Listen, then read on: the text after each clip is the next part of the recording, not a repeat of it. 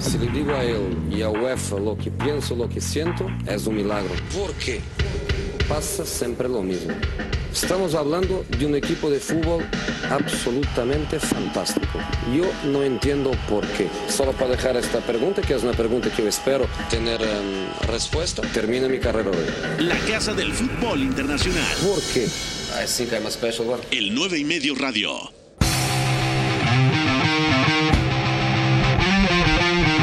Pasa? ¿Cómo están? Son las 4 de la tarde. Bienvenidos al 9 y medio radio. Es jueves de UEFA Europa League. Mucho que platicar el día de hoy. Quienes han avanzado a los octavos de final: el Wolverhampton, el Getafe, el Manchester United, el Bayer Leverkusen, la Roma, el Shakhtar Donetsk, el Inter de Milán. Está en prórroga el partido en Londres entre Arsenal y el Olympiacos. El Sevilla también avanzó por gol de visitante contra el Cluj de Rumania, el Wolfsburg, el Lask de Austria, el Istanbul Başakşehir, el Basel, el Copenhague y ayer el Glasgow Rangers. Mucho que platicar, jueves de UEFA Europa League, de resaca de Champions también aquí en el 9 y medio radio. Arráncate, Fo.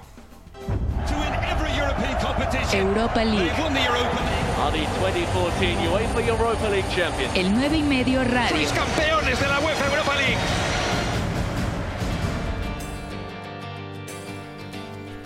¿Qué pasa? ¿Cómo están? Mi querido Bat, ¿todo bien, amigo? Todo perfecto, Pepe. Qué Aquí bueno. disfrutando el jueves de Europa League, que como siempre hay millones de partidos y bueno, hay- habrá que analizar todos. Habrá que multiplicarnos, ¿no? Así es.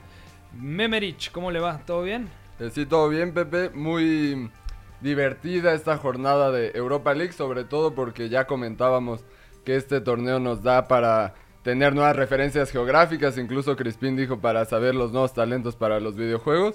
Y el partido del Estambul contra el Lisboa fue una auténtica fiesta. Vimos a jugadores como Robinho, Dembaba, Luciano Vieto, El eh, cementerio turco. Yannick Bolasi, el Jero Elia, Martínez Kertel, una cosa de locos hoy. Crispy Baby Cream, ¿cómo le va? Un saludo Hola, desde Iztapalapa para todo el mundo. Crispín, ¿cómo le va? Hola Pepe, aquí muy bien, aquí esperando que el Arsenal pueda pasar contra el Olympiacos. Estás nervioso, estás sudando, Crispín. Sí, Una es toalla que- para Crispín porque Es que no se creo ve que aguante la prórroga. La calificación del Arsenal en Premier, entonces una opción es ganar la Europa League. Pero Es que si no gana la Europa League, recordando además que es subcampeón de la UEFA Europa League, perdió contra el Chelsea la temporada pasada, si no es vía Europa League, no jugará la próxima edición de la Champions. Bueno, saludo en los controles, en la producción y en todo lo que quiera el señor Fo. Vamos con la encuesta del día.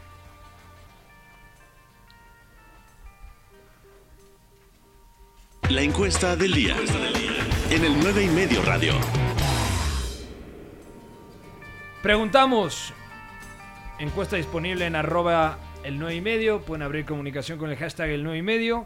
¿Quién fue la figura de la ronda de 16 de final en la UEFA Europa League? Nosotros proponemos cuatro opciones. El día de hoy, Kai Havertz con gol y asistencia en la victoria del Bayer Leverkusen contra el Porto, Bruno Fernández con el Manchester United, Diogo Jota con el Wolverhampton o Jaime Mata, el atacante del Getafe que ha superado, le pasó por encima en el global al Ajax. ¿Con quién te quedas, Bat? Yo me quedo con Kai Havertz, ¿no? Creo que el partido que hace hoy es de los mejores que, que ha tenido el, el joven alemán, no solamente por lo que aporta en goles, sino también por el funcionamiento. Hoy Peter Voss sale con línea de línea de tres y Havertz es uno de los mediapuntos que recibe entre líneas y creo que el día de hoy hace muy bien esa labor, ya decías tu marca y creo que la figura de, de estos 16 de final, el día de hoy sobre todo, Kai Havertz. ¿Me vas a decir Memerich, Bruno Fernández? ¿Cómo adivinaste? O vas a inventar otro, ¿no? Chong, vamos a decir Chong. hoy. No, eh, obviamente lo de Bruno Fernández ha venido a cambiar un poco la dinámica del equipo, como ya lo Sí. comentábamos anteriormente. Incluso resaltó Solskjaer en la ida los 20 minutos que jugó, se vio un equipo totalmente distinto al que se vio en los 70 anteriores, pero eh, como el United jugó 65 minutos con un jugador más, el día de hoy, pues me voy a quedar también con el alemán Kai Havertz, que ha encontrado muy bien su sitio como un media punta por derecha, eh, asociándose con Voland antes de su lesión, evidentemente, y ahora con el argentino Lucas Salario. Parece que ya encuentra el puesto que a veces decíamos. Puede ser interior derecho, puede ser media punta, puede partir desde banda. Me parece que aquí es donde mejor se está viendo. Bueno, vamos a comenzar primero con las noticias. Se aplazó el partido de mañana entre el Salzburg y el Eintracht Frankfurt por malas condiciones climáticas. Un huracán, ¿no, Bat? Sí, un huracán ya desde hace un par de semanas en Alemania hay complicaciones climáticas. De hecho, se aplazó el Borussia Mönchengladbach contra Colonia. Sí. Por eso el Borussia Mönchengladbach tiene un partido menos que, el, que la mayoría, bueno, que el resto de los equipos en Alemania. Y bueno, es por lo mismo de que por esa zona de Austria, Alemania, hay complicaciones climáticas y no se juega el partido. 2 a 1 ha ganado el Ajax el día de hoy al Getafe. Arrancamos con la victoria del conjunto de Ámsterdam, que no le alcanzó para superar a los dirigidos por Pepe Bordalás. Vio el gol de Diverson al minuto 37. El brasileño anota, va a festejar. Te ¡Mata! dejó- ¡Mata!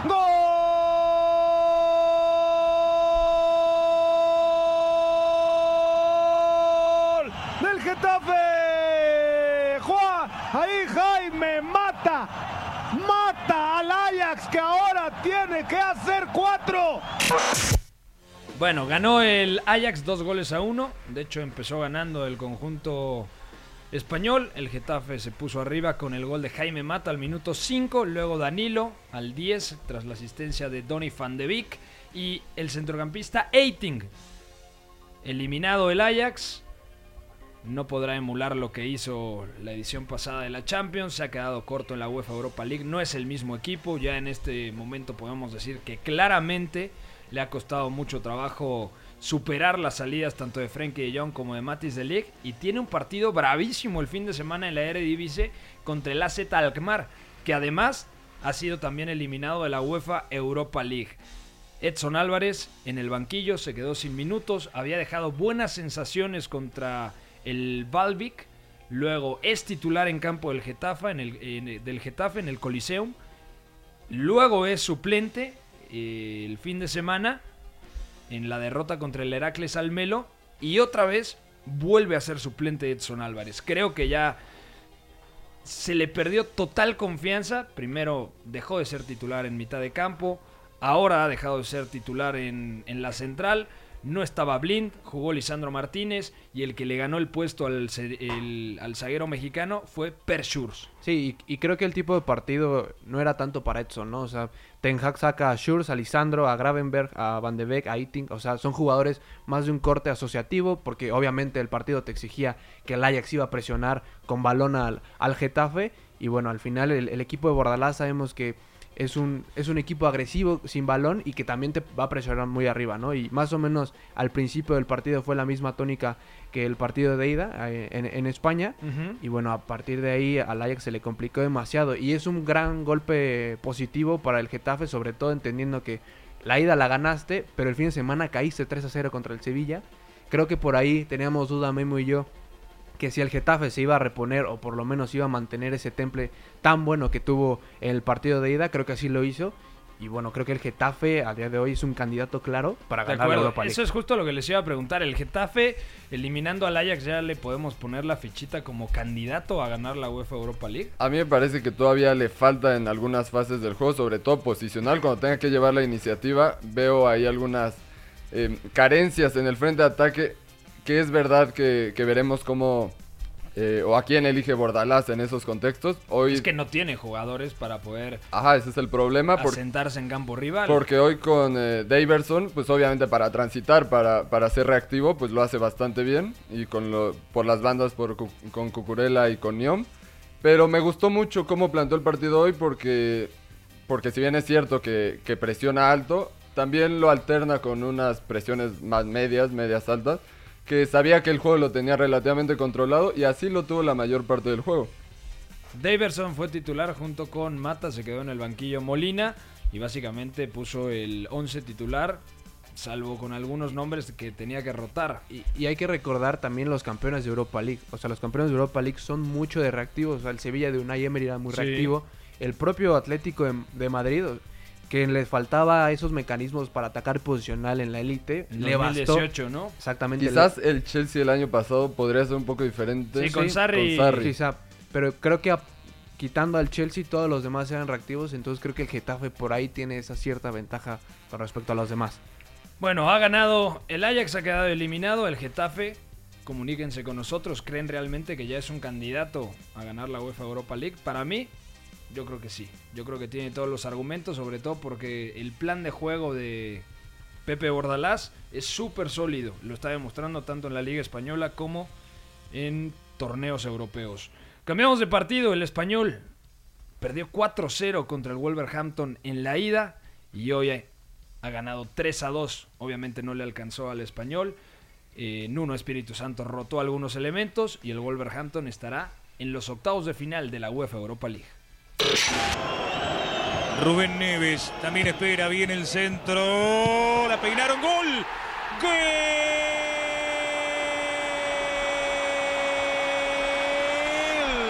Del Wolverhampton, Diogo Jota alcanzó a tocar después de una jugada estratégica.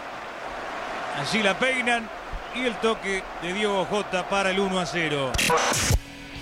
También rotó algunos elementos en un Espíritu Santo, por ejemplo jugó Killman como central por izquierda, esta vez no fue el 3-4-3, fue más un 5-3-2 con eh, Gibbs White en mitad de campo junto con el belga Dendonker más Joao Moutinho, en el ataque estuvo Adama Traoré junto al portugués Adama eh, Daniel Podense. Y en términos generales era muy difícil que que el español pudiera competir por el 4 a 0 de la ida.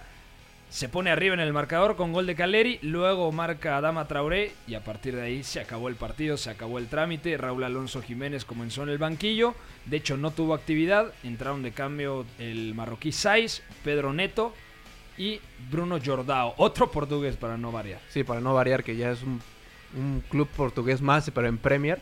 Y ya decías tú, o sea, le da descanso a Raúl Jiménez, a Diego Jota y creo que es algo inteligente, ¿no? De uno poner cinco centrocampistas. Y, bueno, a partir de ahí tiene algo controlado. Caleri anota hat-trick, que ah, solo había tenido un gol en toda la temporada, hoy anota tres. Digo, es un, es un dato para resaltar por ahí, porque Caleri lo conocimos en Boca, un delantero muy especial. Pero, pero bueno, creo que el Wolverhampton, si hablábamos del Getafe, que es uno de los candidatos para ganar la Europa League. Ese sería un buen partido, Getafe-Wolverhampton. Creo que no está tan lejos de lo que puede mostrar el equipo de Pepe Gordalás. Si bien creo que el Wolverhampton tiene buenos argumentos para competir, creo que no es un tan buen equipo como el Getafe. Mm, no lo sé, ¿eh? Yo ahí no coincido. yo me quedo con el Getafe si me dicen Wolverhampton o mm. Getafe hoy en día, pero Creo que los Wolves. Sería un partido muy parejo. Sí, sí. Y, las conclusiones que yo saco del encuentro de hoy, que del Wolverhampton por rotaciones y demás, por el resultado, es difícil sacar alguna, pero yo me voy con eh, lo sólido que de por sí es el plan de Nuno Espíritu, eh, Espíritu Santo, porque vemos a dos atacantes que son extremos puros y que lo hacen muy bien, que pueden eh, hacer desmarques de ruptura. Y también otro, otra cosa muy relevante es la importancia que tiene Raúl Jiménez esos apoyos, ese juego directo. No hay nadie en el equipo eh, y parece que en, varias ligas del mundo que te pueda dar ese tipo de cosas. Quizá Leo Campana, el joven ecuatoriano que nos gustó mucho en el pasado Mundial Sub-20, pero todavía no ha tenido actividad, me parece, ni siquiera. Sí, todavía no debuta. y todavía no debuta. Y quizás sea un plan, ¿no? Alterno por si ahí pasa algo con Rol Jiménez o inclusive ya la siguiente temporada darle algo de descanso, porque Rol Jiménez yo creo que participan alrededor de 30 partidos eh, en la temporada. No, yo creo que más. Si son 38 jornadas en Premier, hablamos que solamente del. Solo se ha perdido uno, ¿no? De esto, me parece, de Premier. Uno o dos. Uno o dos, pero mira, la temporada pasada jugó los 38 partidos, 36 de ellos como titular. Esta temporada lleva 27 partidos, 26 de ellos como titular. Y si a esto le sumas que ha jugado 12 partidos de UEFA Europa League, más las copas. Sí, como 80 partidos en dos años. Ajá, porque además jugaron dos fases previas de Europa League, entonces mucha carga de no la juega, pero después ya Yo creo que ahí Leo Campana puede ser un, sustituto muy claro porque es un perfil similar a Raúl Jiménez. Que tiene que aprender mucho porque el ecuatoriano tiene 19 años. Lo intentaron con Cutrone, Cutrone, el italiano de otras características, que se fue a la Fiorentina porque no cuajó en los Wolves. Pero vamos a ver la evolución de Leo Campana. Bueno, el Wolverhampton ha eliminado al español de Barcelona, el equipo dirigido por el ex central del Barça, ¿se acuerdan? Abelardo. Ah, el Picho Abelardo. El Picho Abelardo que hacía pareja mucho tiempo con... Era... De Boer. Frank de Con Frank de Boer, exactamente. Bueno, cambiamos de partido. Hoy me imagino que están muy contentos, ¿no? contentísimos. Porque el Manchester Ilusionados. United ha ganado 5 a 0 y elimina al Brujas. تعامل معاه بهدوء تام لاعب وسط ميدان فريق مانشستر مانشستر ثلاثة بروج لا شيء مان يونايتد يقدم في شوط ممتاز Partido monumental del centrocampista brasileiro, el ex Shakhtar Donetsk, Fred, porque marca dos goles, el cuarto y el quinto. Además, había dado la asistencia del 3 a 0 al escocés Scott McTominay. No estaba Marcial, había dudas. ¿Quién iba a jugar en el frente de ataque? La respondió Igalo, el futbolista nigeriano que llegó procedente del fútbol chino en la ventana del mercado invernal. Bruno Fernández marcó el 1-0 al minuto 27 vía penalti y en términos generales creo que el Manchester United completó una muy buena actuación después de que en la ida había jugado realmente mal. Sí, y hay que quedarnos también con los primeros 25 minutos del United antes del penal que Simón Deli, el central por izquierda, se lanza cual portero eh, Sí, sí. Y, que, y que ahí recibe la expulsión Se y el partido. eso. Sí, y, y ahí caen los- el penal y los cuatro goles restantes. Pero los 25 primeros minutos del United, pues por lo menos se dedicó a presionar alto eh, en Old Trafford. Eh, lo de Bruno Fernández ya lo decíamos cuando llegaba y ahorita pues está notando. Es un jugador que interpreta más que los jugadores media puntas que tenía antes, ¿no? Porque lo de Mata, lo de Lingard, eh, tenían tareas más mecanizadas. Mata yo creo que se debe mucho a tema físico. Ya tiene treinta y Sí, pico de años que ya no rinde como antes. Pero imagínense la mejor versión de Mata, aquel del Chelsea o del Valencia, por supuesto, al lado de Bruno Fernández. Sí. Hubiera sido tremendo. Sí, sería espectacular. Además, algo bueno para el United, ya lo comentábamos, regresó Scott McTominay eh, a la titularidad. Tuvo... ¿No ha regresado Pogba? No. ah. No, No, eh, Pogba creo nunca que ya no no, no, creo que ya no va a regresar y pues, así mejor, ¿no? Y- Con McTominay. Y McTominay no había jugado un partido como titular desde el 22 de diciembre del 2019. Y creo que más allá de, de todo lo que vimos del United, porque fue un partido accidentado, fueron 28 disparos del conjunto inglés a- al Bruja. O sea, fue una verdadera pachanga. Pero más allá de eso, creo que a nivel de sensaciones, como dice Memo, Bruno Fernández ya nos ha demostrado que es un, un serio candidato a, a posiblemente llevar al Manchester a Champions esta temporada. Sí, sí. Y, y de igual forma, ¿no? McTominay y Fred con esos dos goles que no se ve mucho, como también decíamos ahí en redacción. Difícil que le alcance, perdón que te interrumpa, para llegar a Champions. ¿Sabes por qué? Porque seguramente el Chelsea ya está prácticamente eliminado de Champions por el Bayern Múnich y se va a enfocar en la En liga. la Premier. Digo, y, y posiblemente sobre un boleto por ahí, ¿no? O sea, por lo del Manchester City, si... Podemos Sí, tener sí, esa sí, sí. esperanza, O ¿no? sea, Y- creo que hay cierta, exactamente, hay cierta fe en Sí, el, el Manchester. Y, y con equipos como el Sheffield, que también están a un punto de esa posición. De la el Wolverhampton que posición. también Wolverhampton, pelea, el cualquiera. Tottenham, sí. El Pe- propio Arsenal en una de esas. Pero creo que el, también está como décimo el, Tot- el Arsenal. ¿no? Pero está Pero cuatro como a 3, puntos. 4 puntos de esos puestos. y, y suena Aquí no vengas a ningunear el equipo de Adrián Crispin, o sea, no- que, por, que por cierto va... Sigue en tiempos extras, en el minuto fue 108. Un, un al palo el Olympiacos y Sí, no, porque aparte si marca un gol, para la gente que no sabe lo que está pasando, 1-1 global en el Emirates, en Londres, Olympiacos Arsenal, y si llega a marcar otro gol el conjunto griego, obliga a que el Arsenal tenga que hacer dos. Bueno, seguimos repasando. Manchester United goleó 5 a 0 el día de hoy en Old Trafford al Brujas. Cambiamos de partido. En Portugal, el Porto cayó 3 a 1 contra el Bayer Leverkusen. La pide Alario, aquí está el control. La busca de Aví, buena pelota filtrada de Aví, sale Marchesín, excelente. Todavía Leverkusen, el intento de disparo, apertura. De el tiro. Gol.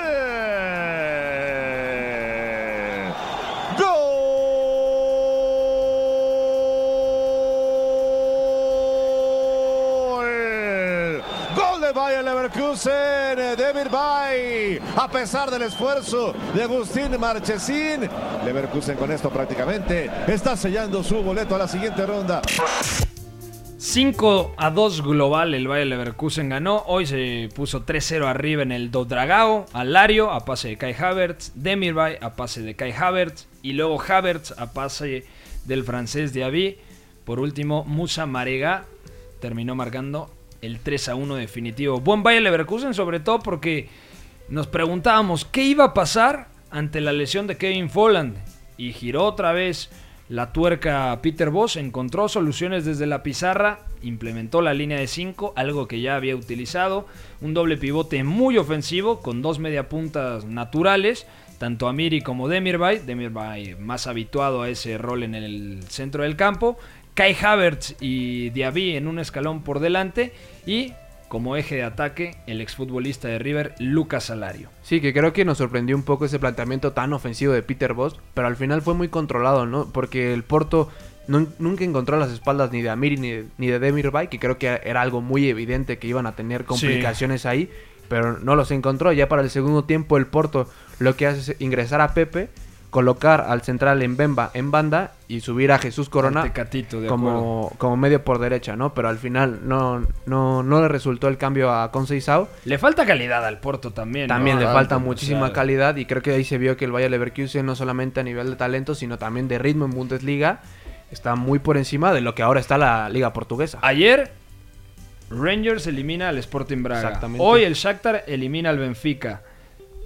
El Bayer Leverkusen elimina al Porto. El, Nos quedamos el Istanbul elimina al Sporting, al Sporting de Lisboa. O sea, los cuatro portugueses. Hay un texto muy bueno de, de Igor, Igor Santos, que en el 9ymedio.com desmenuza perfectamente el flojo momento por el que atraviesa la primera liga portuguesa. Sí, y algo en común que tienen estos equipos portugueses es que todos juegan 4-4-2 o una variante del mismo, ¿no? Un 4-2-3-1 con un media punta muy ofensivo.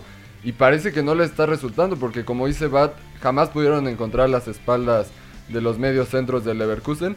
Y lo mismo le pasó a equipos como el Braga en la serie anterior, bueno, en la serie que se definió el día de ayer, mejor dicho, contra el Rangers. Eh, y tampoco encontramos a un jugador que suelen tener estos equipos que se pudiera pensar que son la joven promesa, ¿no? Como ya hemos visto con Joao Félix, ¿no? Del, del, del Benfica. Porto.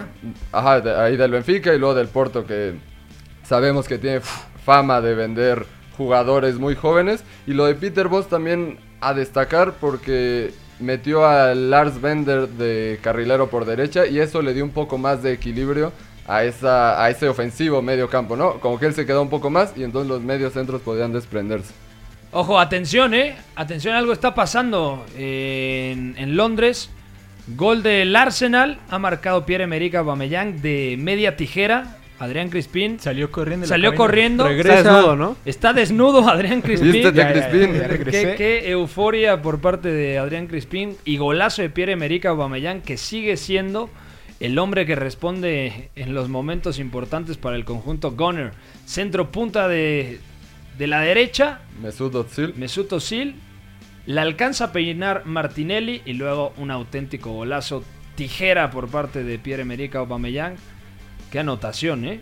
Ha, ha rescatado a Arteta a Özil, ¿no? Creo que era algo necesario, sobre todo porque al Arsenal le falta ese esa sensibilidad que tiene al- al- el alemán y creo que, bueno, aquí se ve que lo rescata al Arsenal. También verlo jugar 114, 120 minutos es raro en Osil porque normalmente sale de cambio si es que juega de titular bastante temprano. Lo el comprometió Arteta, ¿no? Sí, yo Parece creo que que ahí le puso un cinturón y vamos. Junto ¿Qué te con- pasa? no? Bueno, Bayer Leverkusen, eh, terminamos el análisis del conjunto dirigido por Peter Voss. A mí en, en lo particular me parece el equipo que mejores sensaciones dejó, tanto en la ida, ganando en el Valle Arena 2 a 1, y luego sentenciando en Portugal en, el- en el Dodragao 3 a 1 definitivo, 5-2 el global. Buen equipo el Bayer Leverkusen, que además está cerquita ya también del Borussia Mönchengladbach en la Bundesliga, con un partido menos los de Marco Ross. Creo que los segundos semestres de temporada del Bayer Leverkusen desde que llegó Peter Voss pueden ser muy alentadores. Sí, solo tiene una derrota desde que fue el descanso de invierno. Contra... mm, ah, no, al que, al que le ganan sobre la hora es al Dortmund, también un partido de, de ida y También vuelta. ganan, le ganan al Bayern.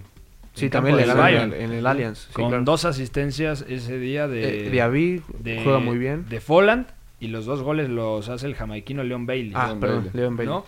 Bueno, eh, nos queda un minuto. Vamos a ir a un corte y al regresar hablamos de la Roma que superó al Ghent, del Shakhtar Donetsk que superó al Benfica, el Inter volvió a marcar Romelu Lukaku sin público en Giuseppe Meazza Avanzó ante el Ludogorets, el Arsenal que está ganando al 115 de la prórroga, al, al Olympiacos 2 a 1 el global. El Cluj que igualó sin goles contra el Sevilla y por lo tanto avanza el equipo dirigido por Julian Lopetegui.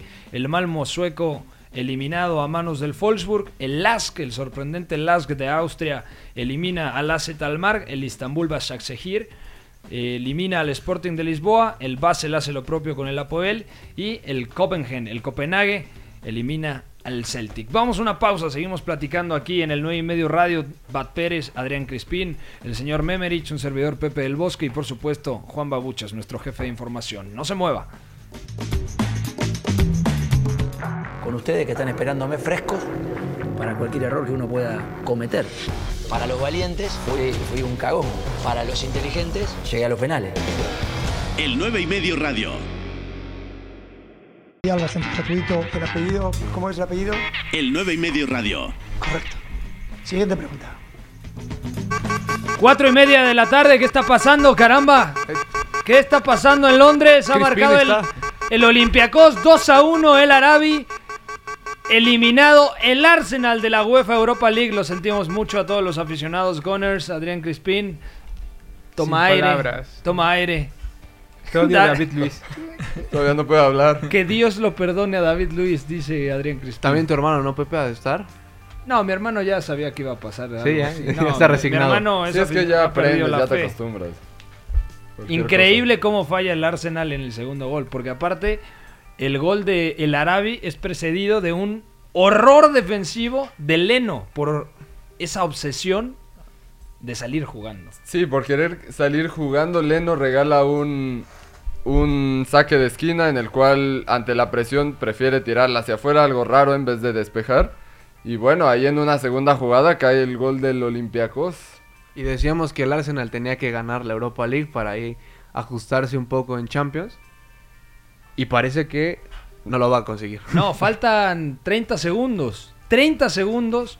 Un gol sigue clasificando al conjunto Gunner. 1-0 ganó en el Pireo, en Grecia.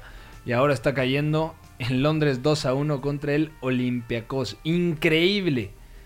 Increíble. Todo el partido le costó demasiado al Arsenal. Empezó ahora Dani Ceballos con Granit Xhaka en el doble pivote del equipo londinense. Que ya es el doble pivote titular para Arteta. Sí, exactamente, y, pero Dani Ceballos no logró tener el, balón demasiado y fue sustituido al minuto 73. No hubo muchas líneas de pase para encontrar a Osil, salvo en el gol que vimos eh, hace unos momentos de Pierre-Emerick Aubameyang. Y Nicolás Pepe, qué cosa la manera de fallar, ¿no? Estábamos viendo en redacción la forma de conducir, de regatear algo em, pues de nivel mundial, podríamos decir, ¿no? O sea, se quita a los jugadores que quiere, pero al momento de tirar... or- y acaba de fallar. ¡Madre mía! Lo ¡Qué que se cosa! comió aparte. Aubameyang. Además, Está con Crispín ahorita. Están igual. frente a la portería, termina definiendo Ante un rebote bastante peculiar ahí con los No, defensas. No, es que no, eso- no. con eso clasificaba. Exactamente. Un penal del movimiento prácticamente Sí. fue eso. No, no, bueno. Delante del área chica, de frente al arquero José Sá. Bueno, se es como la que falló este. ¿Quién fue el- en nuestro partido que le apuntó a la, a la portería que está? Oh, Bats, ¿qué pasó? ¿Qué Qué pasó? coincidencia que estaba aquí, ¿eh? Increíble lo que se perdió. Bueno, el Arsenal fracasó totote, ¿no?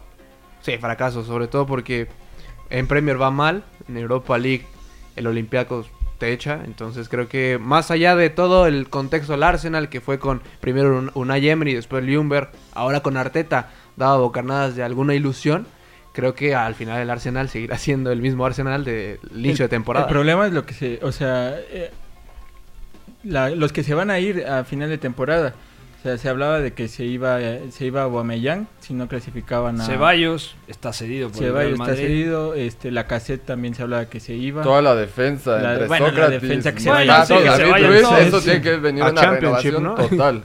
Inclusive igual y Otsil, no sabemos Sí, si A la MLS también. decían que podría Posiblemente, llegar ¿no? También. Y, y no son y no van a ser ventas que por las que el Arsenal vaya a ganar mucho dinero o sea va a tener que invertir y, y es el problema del Arsenal que no va a tener con qué invertir. Que regrese Wenger, madre mía.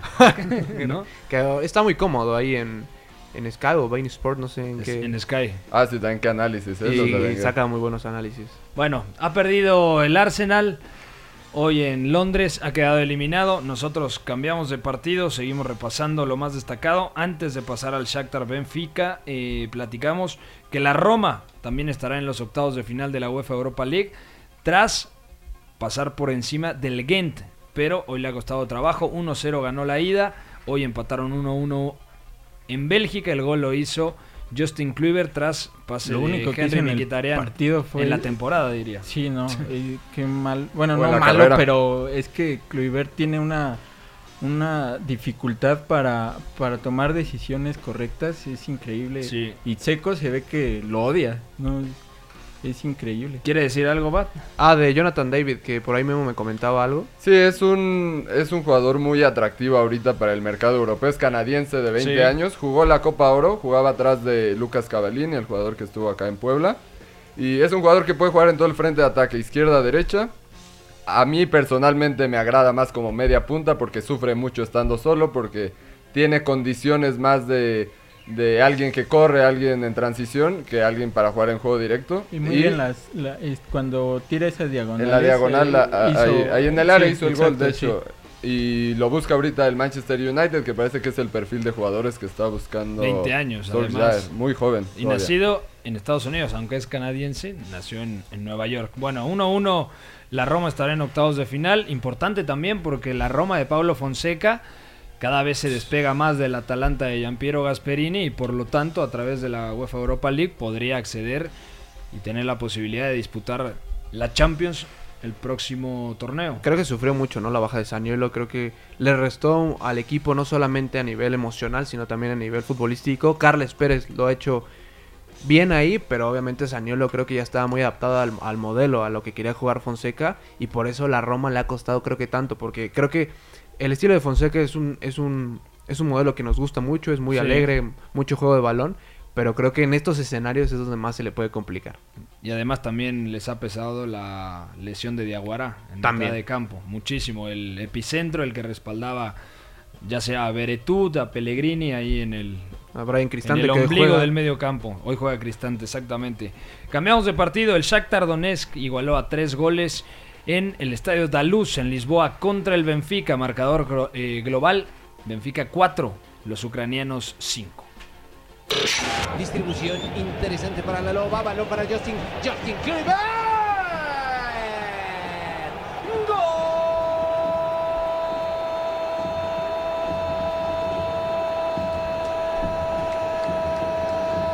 de la Loba! Boquete por el centro, uno por uno. Ojo que el Shakhtar Donetsk tiene prácticamente ganada la liga ucraniana, tiene 53 puntos, le saca 14 unidades a, a su más cercano perseguidor, el Dinamo Kiev. Y el Benfica, por su parte, está peleando la primera liga con el Porto. Tiene 57 puntos el equipo dirigido por Bruno Lage y 56 el Porto. Muy cerrado. El Benfica pues parecía que lo tenía porque llegó a estar 3 a 1 en el marcador y luego Stepanenko puso 3 a 2 y Alan Patrick, otro brasileño para no variar, el 3 a 3 definitivo. Creo que el contraste, ¿no? De, del Shakhtar y Benfica. El Shakhtar es un equipo que nos ha acostumbrado muchísimo a ser un animador en Europa League y también en Champions.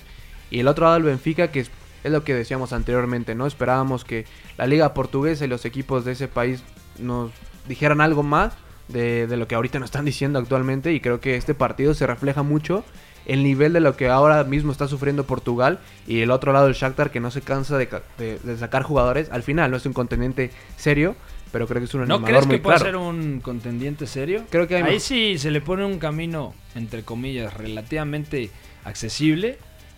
Siempre puede a sacar semifinales, a un ¿no? grande. Suelen ahí tener buenas actuaciones contra equipos grandes. Y lo del Benfica, un poco, si le queremos llamar bizarro, el doble pivote con eh, Julian Weigel y Adel Tarab, aquel jugador que, que empezó en el Queens Park Rangers.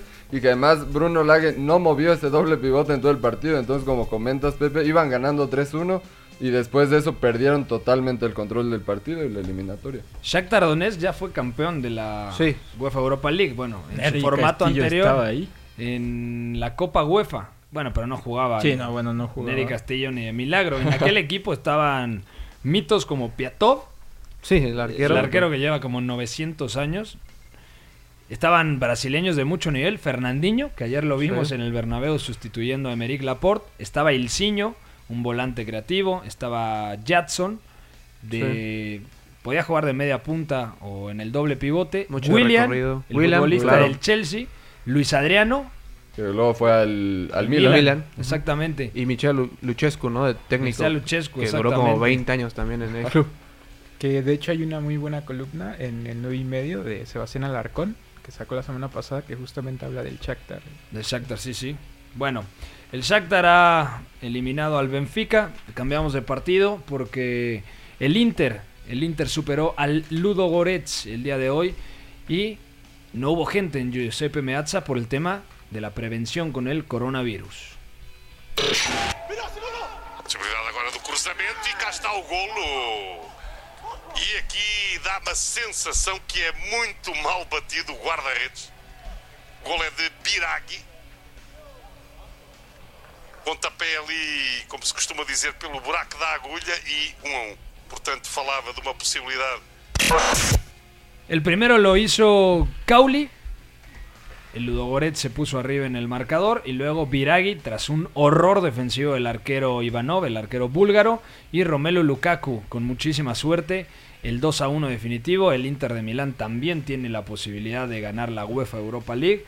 Es uno de los principales candidatos, sobre todo más allá de si rota o no Antonio Conte, pero si empieza a rezagarse en la pelea por el Scudetto, yo creo que ganar la UEFA Europa League en el primer año de proyecto sería eh, un buen primer paso, ¿no? Para luego aspirar a competir de mejor manera en la Champions. Sí, creo que bajo esta incertidumbre que ahora mismo es la Serie A por todo el tema del coronavirus, que si se va a disputar la siguiente jornada, que si las siguientes tres no, creo que apostar a la Europa League creo que es algo muy positivo, ¿no? Para Antonio Conte y, y el Inter, porque creo que es la plantilla, una de las plantillas más poderosas de, de Europa League. No sabemos si en funcionamiento hay equipos que también son eh, tienen muy buenos mecanismos, pero por lo menos a nivel de calidad con Christian Eriksen, Alexis Sánchez, Romelu Lukaku, Lautaro, creo que debería pasar por encima a los otros equipos de, de Europa League. Y como bien dices, creo que sería un buen boleto a Champions, más allá de que creo que el Inter estará en la próxima edición de la, de la Copa Europa. Creo que reemplazar ese Scudetti que posiblemente se le pueda atascar con la Lazio y la Juve. ¿Es por un- dijiste? Scudetti. Scudetto. Eh, perdón. Y con la Europa League creo que no suena nada mal. De acuerdo. Parece que en el papel el equipo del Inter es favorito para ser eh, contendiente por esta copa, pero también qué dificultades han encontrado para, para encontrar a sus delanteros. En la primera mitad de temporada veíamos que entre Lautaro y Romelu Lukaku se repartían los goles. Ahora en los últimos nueve partidos han marcado 14 goles el equipo en general y solo cuatro de ellos han sido de, su centro delantero, que ha sido Lukaku.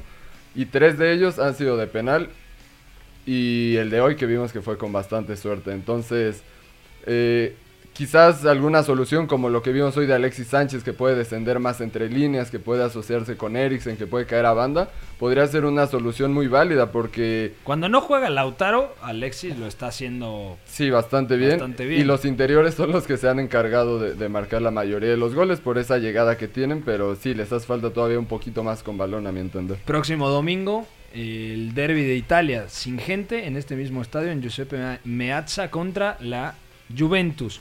Ya platicábamos el tema del Arsenal, eliminado, lo siento mucho a los aficionados Gunners por el Olympiacos. Voy a llegar con una chamarra del Olympiacos la próxima semana. Para que Crispin Sí. le dé depresión, ¿o? Para que, sí, no, para que vea su realidad. y el Cluj. El Cluj hizo un buen partido, igualó sin goles contra el Sevilla, pero por la anotación en Rumania del conjunto dirigido por Julian Lopetegui, los andaluces terminan avanzando a los octavos de final. En otros resultados, el Wolfsburg también superó al Malmo, el Lask superó al, al AZ Alkmaar, que está compitiendo palmo a palmo la Eredivisie con el Ajax de Ámsterdam, el Istanbul Başakşehir hizo lo propio con el Sporting, el Basel superó al Apoel, el Celtic cayó contra el Copenhague y ayer el Rangers le pasó por encima al Sporting Braga. Y por último, recordarle a toda la gente que se postergó, se postergó el partido en Frankfurt entre el Eintracht y el Red Bull Salzburg. Sí, ya se va a disputar, creo que mañana. Es o- mañana. Mañana, ¿no? Mañana a las 11 de la mañana. Este... Ojalá lo televisen. Ojalá. Esperemos. Y Pues sí. seguramente después del partido se iniciará ya el sorteo para ver quiénes son los enfrentamientos de los octavos de final de Europa League. Ah, es que mañana mismo es el sorteo. Sí, es el problema. No, yo creo que lo, yo creo que es en el sorteo y Sí, se pone el sorteo es primero y luego nada más el, el- ajá, pone el no, posible rival, el que pase. Y, y para comentar tantito de- del Sevilla, que hemos visto últimamente también con complicaciones, el mejor me parece Luke de Jong, Ujú. con ese juego directo y cómo pone de cara a jugadores como, como Jordán, eh, a Suso con estas diagonales por derecha que le ha venido bien al Sevilla, pero el que seguimos viendo un poco flojo desde que llegó el español es a Lucas, O- a Lucas Ocampos. ¿No te Por- ha gustado, en Por serio? izquierda, por izquierda, cuando llegó En Suso... derecha estuvo muy bien. Ajá, sí, de los mejores fichajes para mí de la liga, por eso, por su actuación por derecha, pero no se ha encontrado lo suficiente desde que llegó el español, porque por izquierda le cuesta mucho el regate. Y también con balón sufre un poco el equipo de Julian, Lo- eh, de Julian Lopetegui por ese doble pivote entre Nemanja, Gudel y Fernando. Me parece un poco Rocoso, ¿no? posicional, rocoso, y entonces ahí le falta un poco, a pesar de que tiene laterales que van demasiado, como Sergio Reguilón y Jesús Navas. Entró de cambio Ever Banega al minuto 57. Creo que le falta por ahí Jordán. Vanega, ¿no? O sea, que recupere, bueno, que ya no lo va a recuperar. El mudo. O en algunos días el Mudo Vázquez también. Sí. Dicen por izquierda. Incluso por izquierda ha puesto en repetidas ocasiones A Munir también lo ha Bueno, a. Munir lo ha puesto en banda, pero a Oliver Torres. Sí, Oliver Torres, que al principio de temporada nos estaba gustando muchísimo, sobre todo porque creo que Oliver ya estaba poniendo las pilas en, en- la parte física, ya no era un centrocampista más móvil de balón, sino que también le gustaba ya arriesgar un poco más, ir más al choque, pero bueno, creo que también se nos ha caído para esta segundo, segunda vuelta de la temporada. Pensé que cuando Memo iba a decir que se quedaba corto un futbolista del Sevilla, iba a mencionar al ex Lille, Ronnie López. También que ha visto muy pocos En la minutos. liga francesa volaba, Sí, el y- brasileiro, pero acá Y sería opción como ese tipo que le dé profundidad al equipo que de pronto necesita. Y coincido también con lo de Oliver Torres, la primera mitad de la temporada en algunos partidos. Si recordamos, era el que de pronto le daba eh, bastantes balones al espacio a Javier Hernández cuando estaba en el equipo sevillano. Porque a partir del giro lograba superar las presiones o alguna marca individual y se ponía de cara y tenía todos los atacantes para, para asistir. únicamente Ronnie López ha jugado 21 minutos en liga.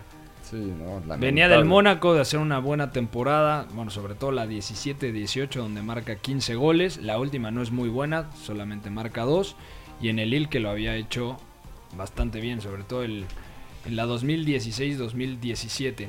¿Cuál es el equipo? Mañana es el sorteo, mucho se puede condicionar a partir de, de ahí, pero ¿cuál es el equipo que les ha transmitido más fiabilidad en la ronda de, de 16 de final en la Europa League?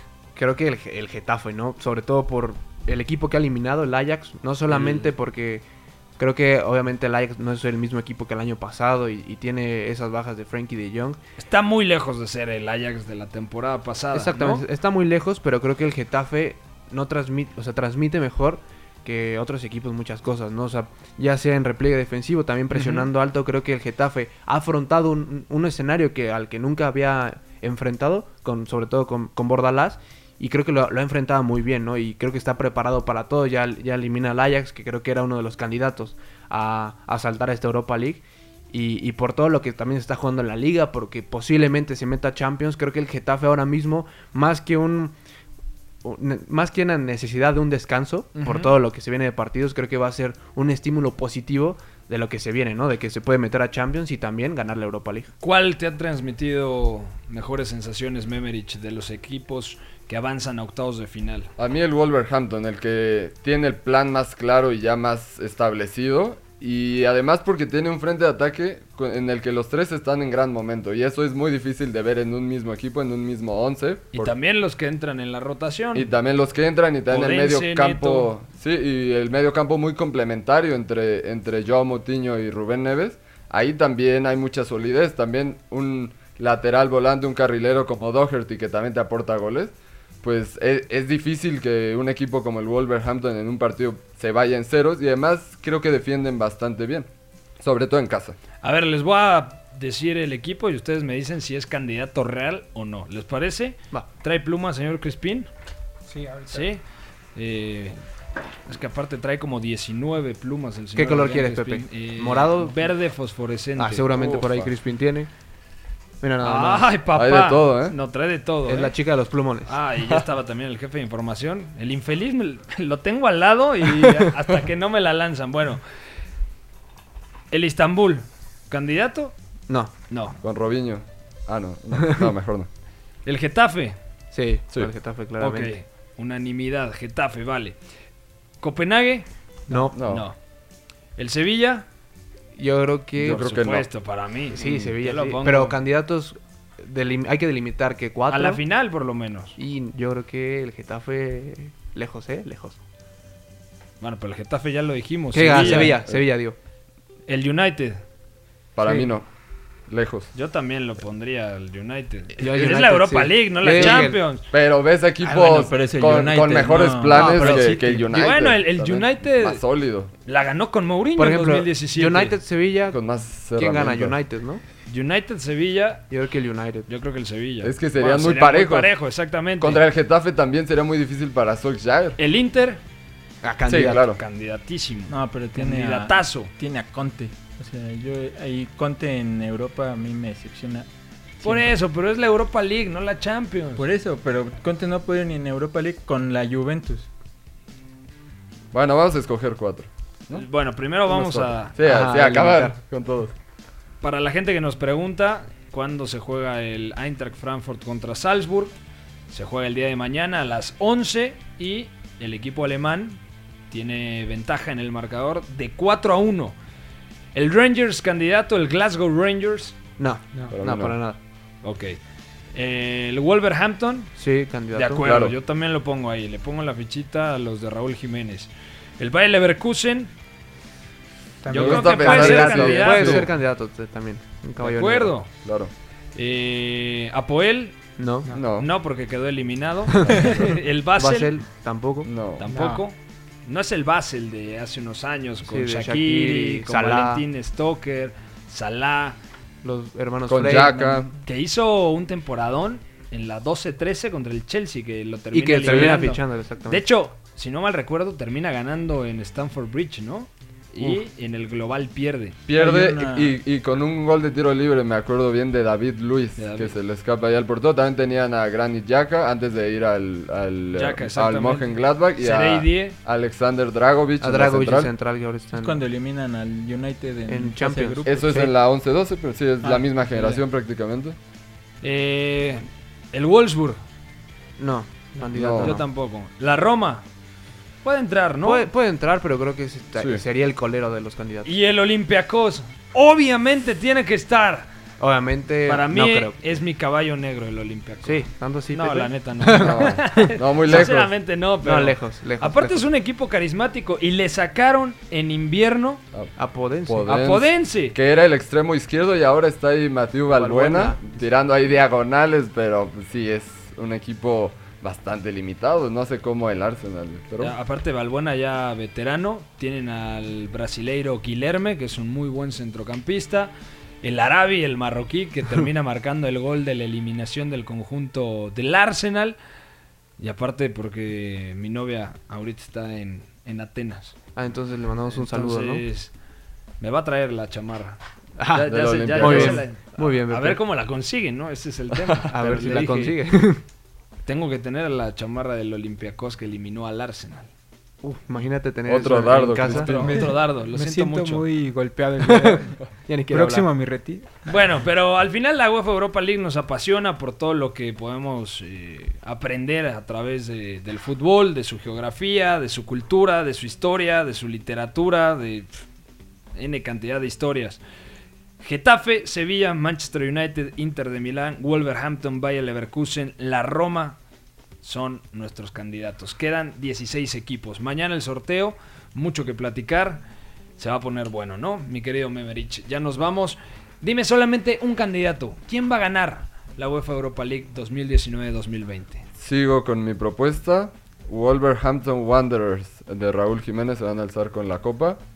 Y pues vamos a ver. Te están qué patrocinando. tal. Quiere espacio en las No, no, no, pero. Quiere espacio en Por la ahí Cuervo, lo siento. Cuervo está abajo de la mesa, por ahí. No, ahí, escondido. ahí lo que lo que han hecho en, en Premier League me ha gustado bastante y aprovechando mandarle un saludo a mi mamá que es aficionada del Wolverhampton, Es muy futbolera. tu muy mamá. futbolera y además ¿Cómo se llama tu mamá? Magdalena García. Entonces un saludo muy especial para ella que hace rato nos mandó un Sí. mensaje que estaba viendo al Wolverhampton mientras mientras veíamos al Estambul. Pero un saludo, un saludo y ojalá los Wolves se coronen. Pues ya hay que invitar a la mamá de Memo. y- Debería venir, ¿no? Sí, sí, un Por lo menos hay que ¿No? se- está en la transmisión con Zúñiga, con Cuervo. Sí, Exactamente. O hay que comentar un rato. ¿Y por qué es aficionada de, del Wolverhampton? Del Wolverhampton, obviamente, ahí. eh, Por Raúl. Por Raúl Jiménez lo empezó a ver más, pero en sí ve toda la Premier. Sufrimos en ocasiones con el United, evidentemente. Ah, también el Red Devil. Sí, y también tuvo ahí una etapa, de hecho, en esa Europa League de, que gana el Chelsea contra el Benfica 2012. 2012-2013. Ahí estaba, estaba bastante metida con los Blues también. Bueno, es Villamelón, ¿eh? No, no, no, sí, claro, pero bueno, ve de todo, Le, ve de le va a todo. todos los equipos que jueguen competición europea. Adrián Exacto. Crispín, dígame un candidato. No vale El decir Inter el Arsenal porque hoy ha quedado eliminado. No, el Inter de Milán. El, el. Inter de Milán. Bat, Bordalás no- nos va a llevar a muy alto en- con el Getafe. Bordalás. Y yo me voy a quedar con el Bayer Leverkusen. Me gustó muchísimo lo de Peter Voss. Le tengo mucha confianza a este equipo y además, para mí, termina por arriba del Borussia Mönchengladbach en la Bundesliga. Jefe de información, dígame uno. Getafe. Getafe. Ah, oye, por cierto, Ah, lo que dice, acaban- lo que dice Bat.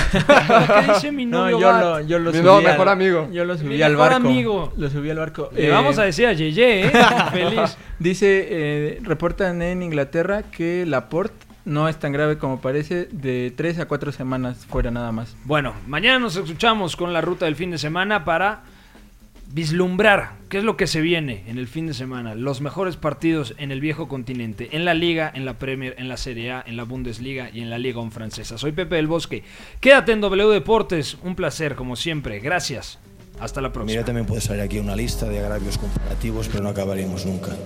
Yo vengo aquí porque es mi obligación delante de ustedes. Ya, ustedes me preguntan y yo, yo respondo. Fuera del campo ya ha ganado, ha ganado durante todo el año, ha ganado durante toda esta temporada y en el futuro lo que va a ser. Le regalo su Champions particular. Hay veces que me merezco que me manden a freír espárragos. Yo cuando la cago, la cago. La Casa del Fútbol Internacional. En esta sala, él es el puto jefe, es el que más sabe del mundo, el puto amo. El 9 y medio Radio.